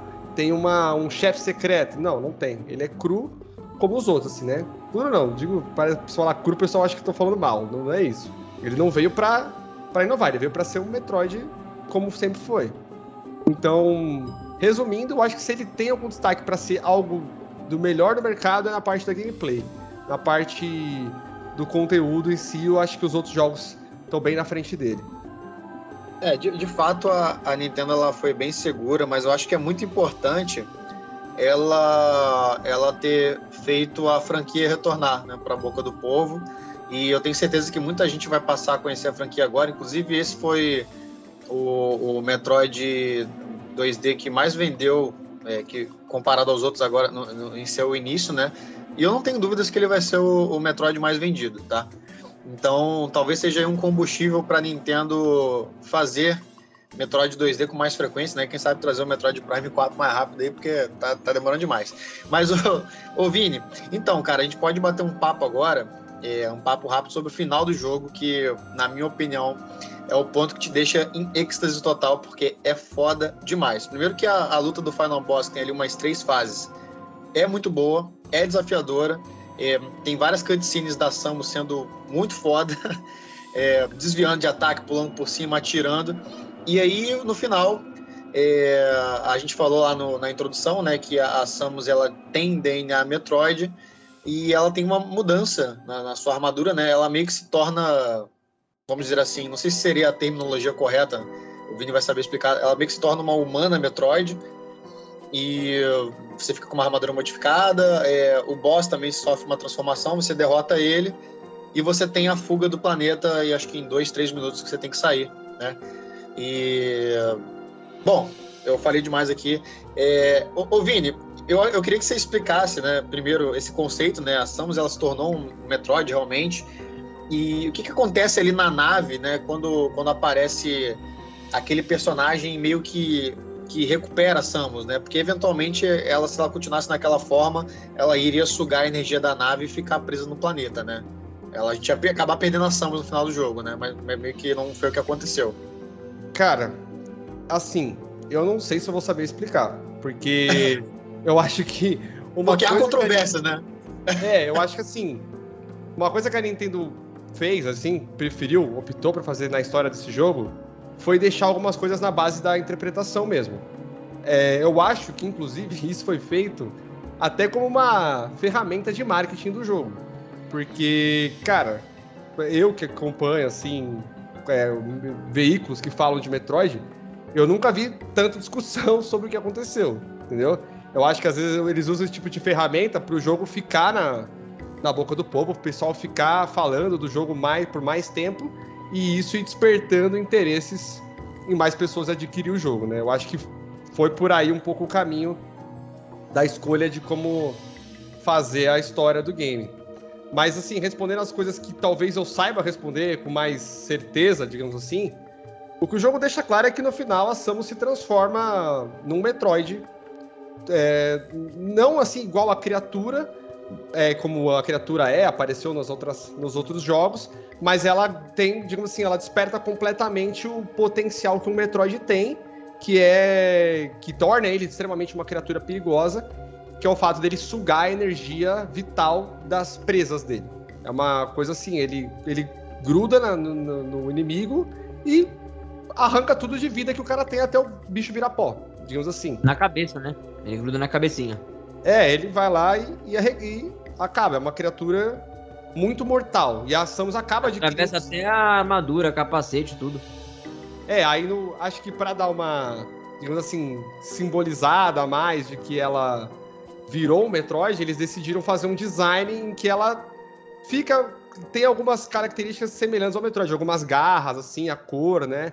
E como a armadura da Samus, apesar dela ser mecânica, ela também tem alguma coisa assim orgânica. Então faria sentido pela mudança de DNA ali, pela, pelo despertar do DNA Metroid nela, né? Agora, é... o que, que aconteceu no final do jogo, assim, pra o, aquela criatura aparecer lá, aquele Choso aparece, e aí fazer, conseguir anular essa essa transformação dela, porque se ela continuasse transformada naquela forma, ela iria, quando ela foi tentasse pilotar a nave, ela iria sugar a energia da nave e não ia conseguir escapar e iria morrer. O, ela, ela, recebe essa informação assim que ela chega na nave, e aí ela fica meio sem saída até que aparece o Choso, e sem falar nada, ele se transforma no, no, Ele assume a forma de parasita que tinha infectado ele, entra no corpo da Samus, e aí ele anula a transformação, fazendo a Samus voltar ao normal. O que eu acredito que significa essa cena é que o jogo fala que os Metroids. Isso é uma informação nova, inclusive, né? Essa informação que eu vou falar agora ela só aparece nesse jogo. Não, não, não tinha sido dito em nenhum outro jogo.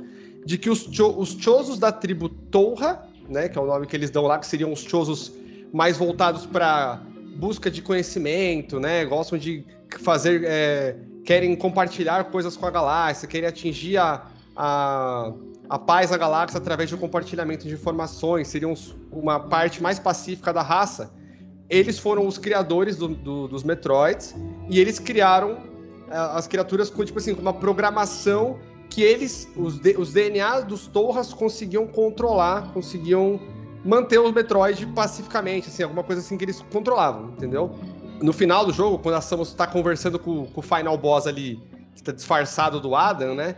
Ele, ele comenta isso, ele fala assim: ah, você por ter um DNA do Chozo Torra, que a, a Samus tem DNA dos dois, das duas tribos no final. A tribo Malkin, que seria a tribo do, do último chefe, é o DNA dele, inclusive é o DNA do, do último chefe que ela tem, né?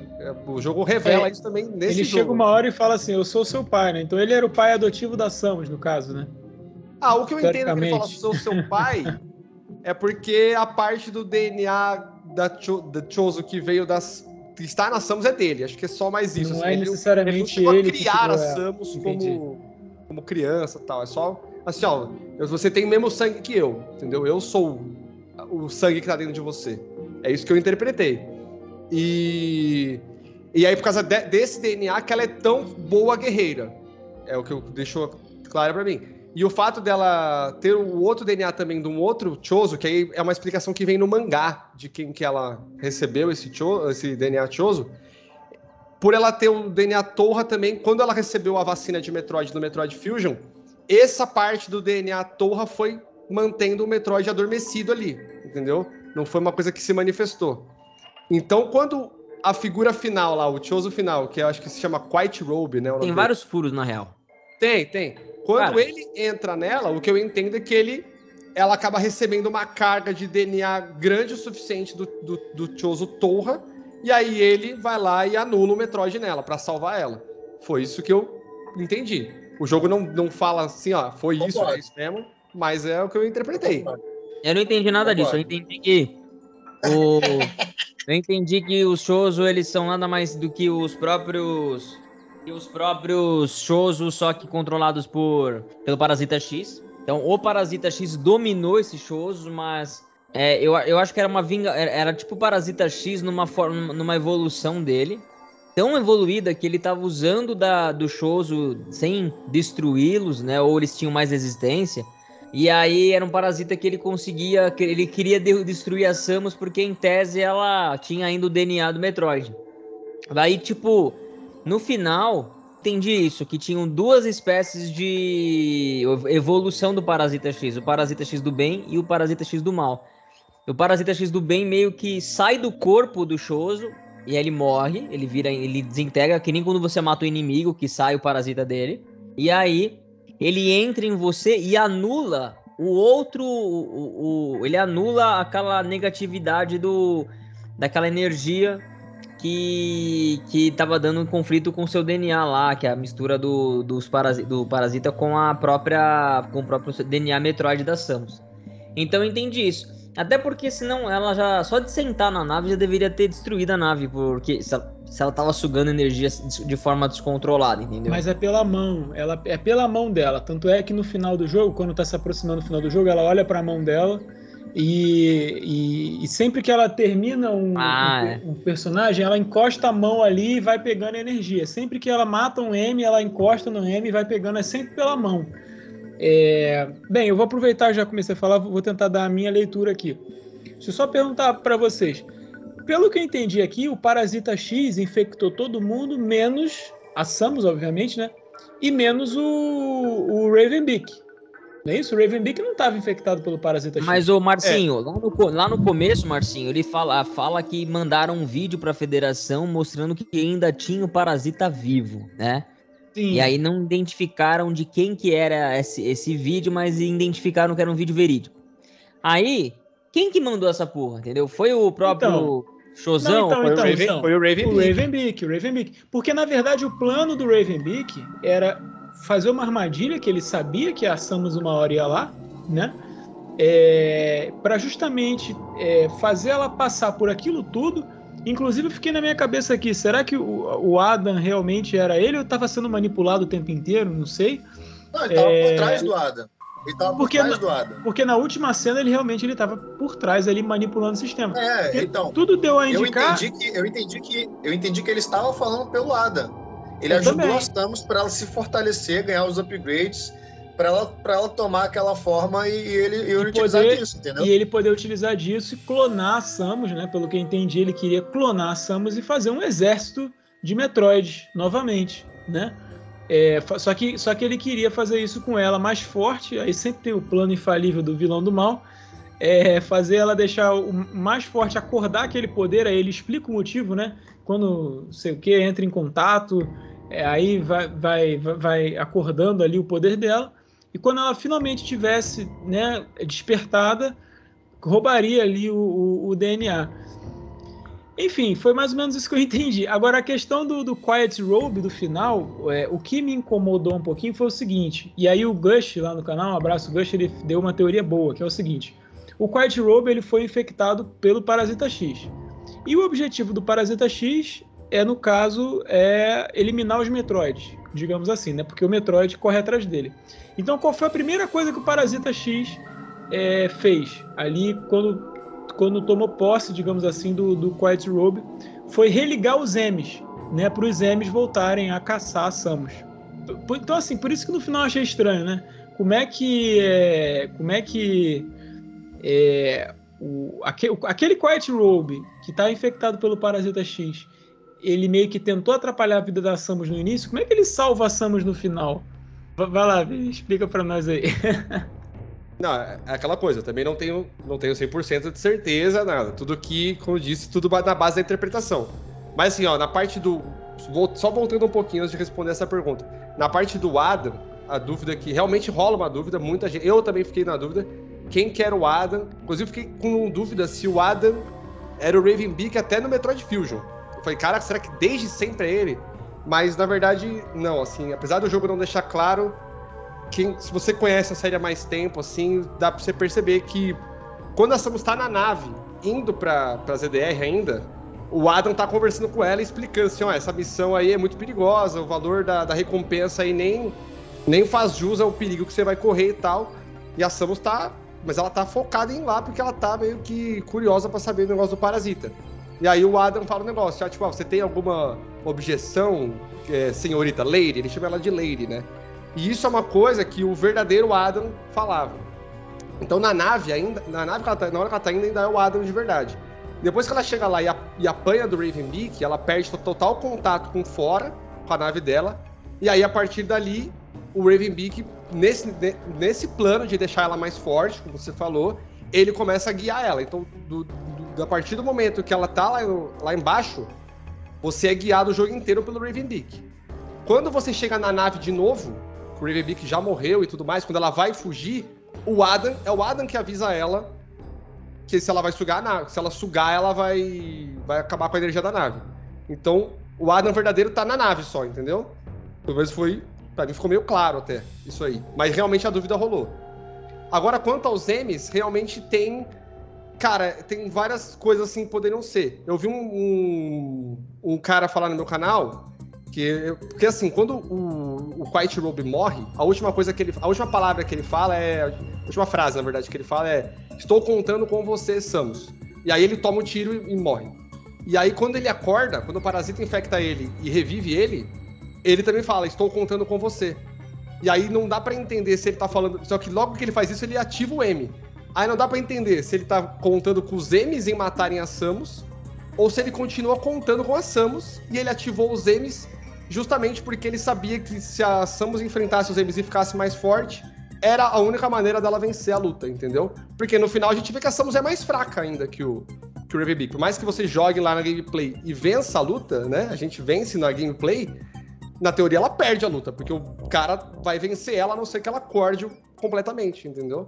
Então a explicação que poderia ser o fato dele reativar os M's é que ele conta com a Samus que ela vai superar, ela vai ficar mais forte e ela vai vencer o Ravenbeak com aquele poder. No final, depois. Reativando, ela... cara, os M's. Eu queria lembrar dessa cena dele reativando, cara. Quem mandou ruxar o jogo? Essa cena acontece logo que você vai no. Você vai naquele lugar que, tipo assim, seria a quarentena dos parasitas. Tem um lugar Mas tem a cena dele mexendo no computadorzinho e reativando? É ele mesmo ou é o dedo do é outro? Ele mesmo. É. Não, é ele tem essa memória, mas não lembro quem era. Não, é ele mesmo. Ele vai lá, ele levanta e ele fala: Estou contando com você. E aí ele vai lá e reativa o M. Aí os M's voltam a, a fazer parte da, da, gameplay, né? Porque tem uma parte que você passa lá que eles estão tudo desligados. Ah, pode ser uma preparação mesmo para ela.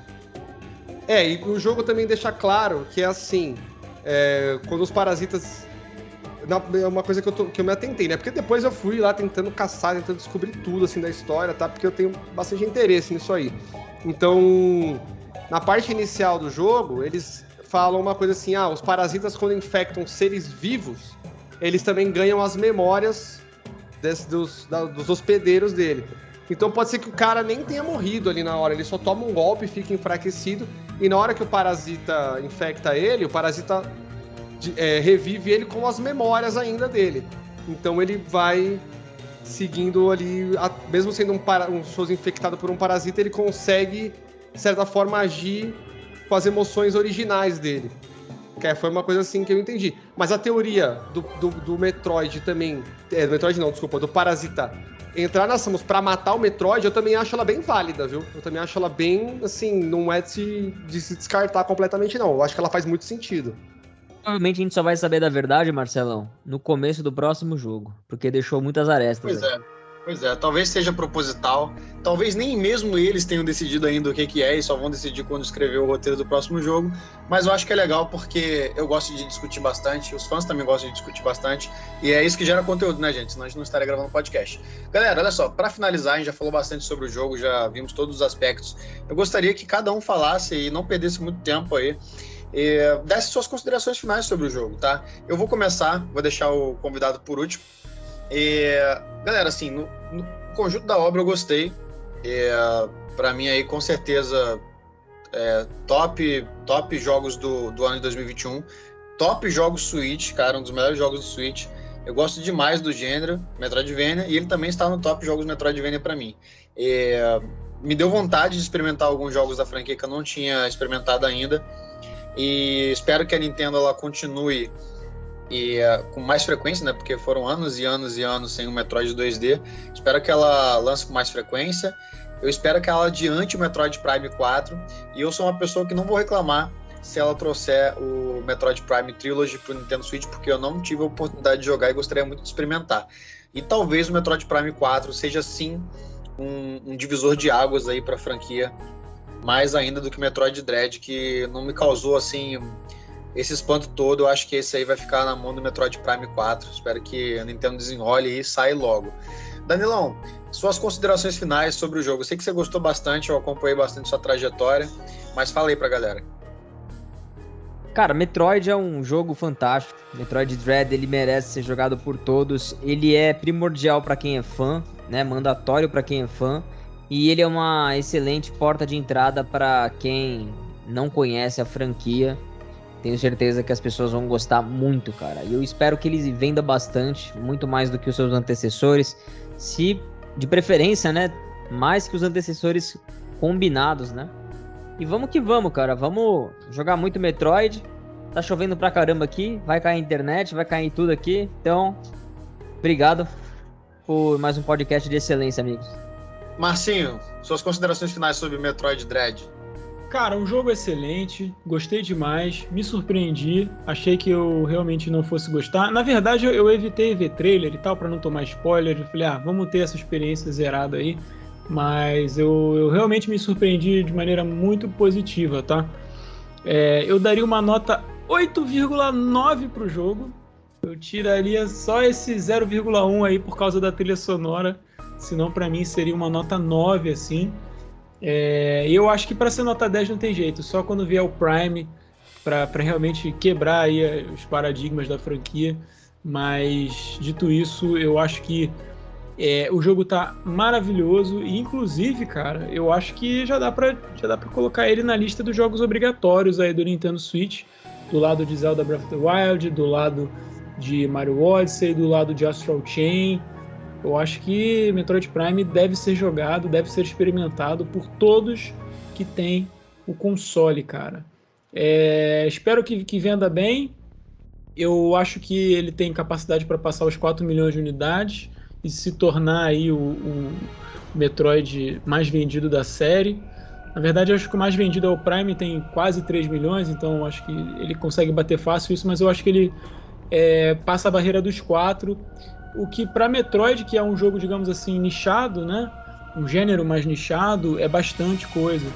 E com certeza, se chegar nesse patamar, ou quem sabe até bater uns 5 milhões, né? Vai que o efeito Switch funciona nele também.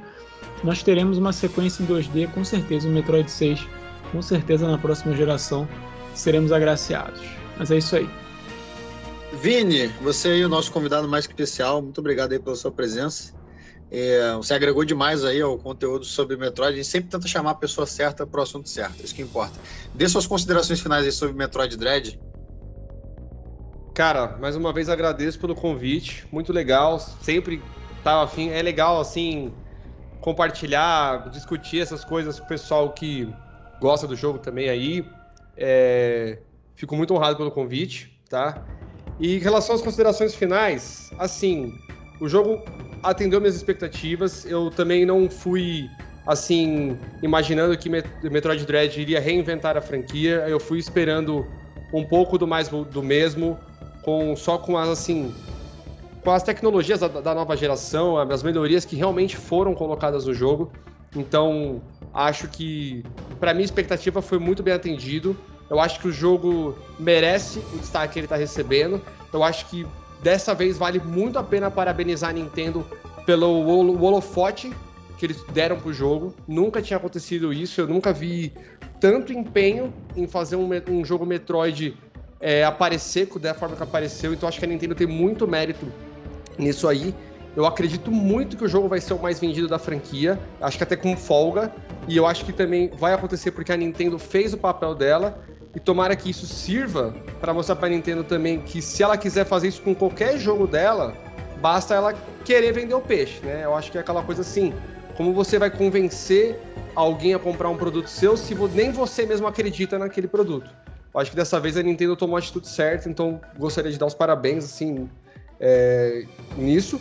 Eu acho que para um jogo de Metroid ter condições de atingir um patamar de popularidade muito alto, esse é o Metroid Prime mesmo. Eu acho que ele é um, um esquema de jogo Metroid que atinge mais o gosto assim dos jogadores de videogame de maneira geral.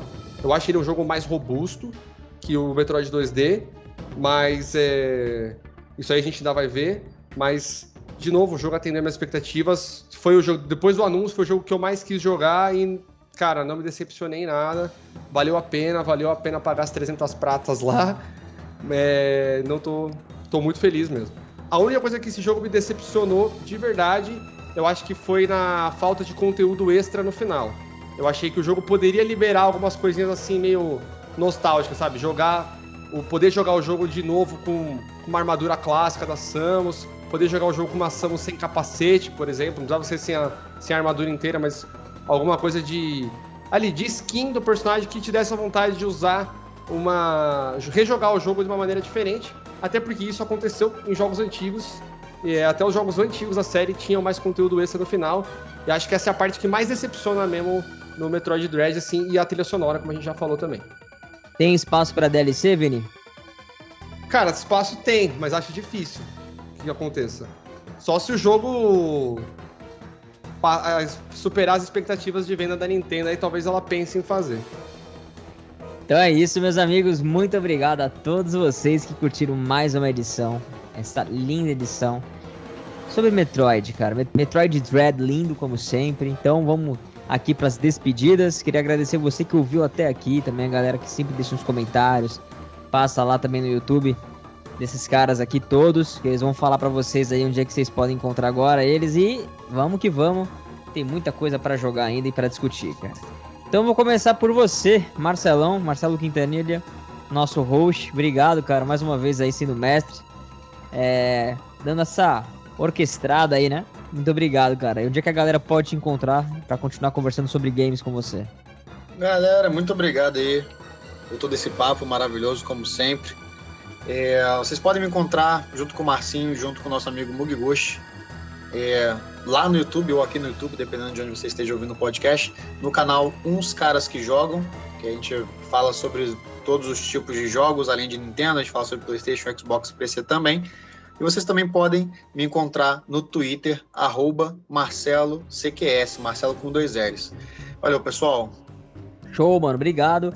Eu queria também pedir pro Vini falar onde é que as pessoas podem te encontrar, Vini, seus trabalhos, canais, tudo que você faz aí. Mais uma vez aí agradecendo pelo convite. E vocês podem me encontrar no YouTube. Eu tenho um canal focado em Nintendo que se chama Nintendendo. É, lá, gente, esse, desse, desses últimos momentos aí, cara, foi uma atenção especialíssima é, para Metroid Dread. Tudo que saía do jogo eu falava lá. Mas assim, não é um canal só de Metroid, é um canal que eu quero fazer como foco na Nintendo mesmo. É que é aquela coisa, como o Metroid ficou muito no holofote aí, né, nos últimos tempos, eu foquei bastante lá. Mas é um canal focado em Nintendo. Além disso, eu tenho um canal que na teoria é o principal, porque agora eu só tenho feito mais o Nintendendo, que é o canal Games Rules, que lá já é um canal mais focado em contar histórias de jogos e tal. E também eu pegava lá, focava mais em jogos da série Metal Gear, alguns JRPGs e tal. Então se você curte entender histórias de jogos, talvez no Games Rules você goste do meu trabalho lá. Só, só aí mesmo. Perfeito, cara, perfeito. Valeu demais, foi top. Gostei muito que você participou aqui. Vamos fazer mais coisas junto aí. E também o Marcinho, editor aí, cara. Obrigado demais aí, Marcinho. Mestre demais, cara, meu parceiraço. E queria só agradecer, mano. É, você é o cara top pra caramba. E fala pra galera aí, onde é que tá você, mano? Tamo junto, cara. Muito, muito bom estar tá sempre aqui, batendo esse papo. Meus amigos queridos, um prazer aí, Vini. É, prazer novamente, né, que estivemos juntos aí também no BPN Talk Show. E, cara, Marcelão já deu a dica aí, canal Uns Caras Que Jogam. Você também encontra a gente aqui sempre no Bate-Papo Nintendo Podcast, que continua com esse nome, Bate-Papo Nintendo Podcast. E lá no Twitter é Marcinho92 pra gente trocar aquela ideia, falar das polêmicas, reclamar da Nintendo, reclamar de tudo. É isso aí. Valeu, gente. Então é isso, meus amigos. Obrigado por tudo mais uma vez. A gente se fala no próximo Bate-Papo Nintendo Podcast. Valeu! Valeu! Valeu! Falou!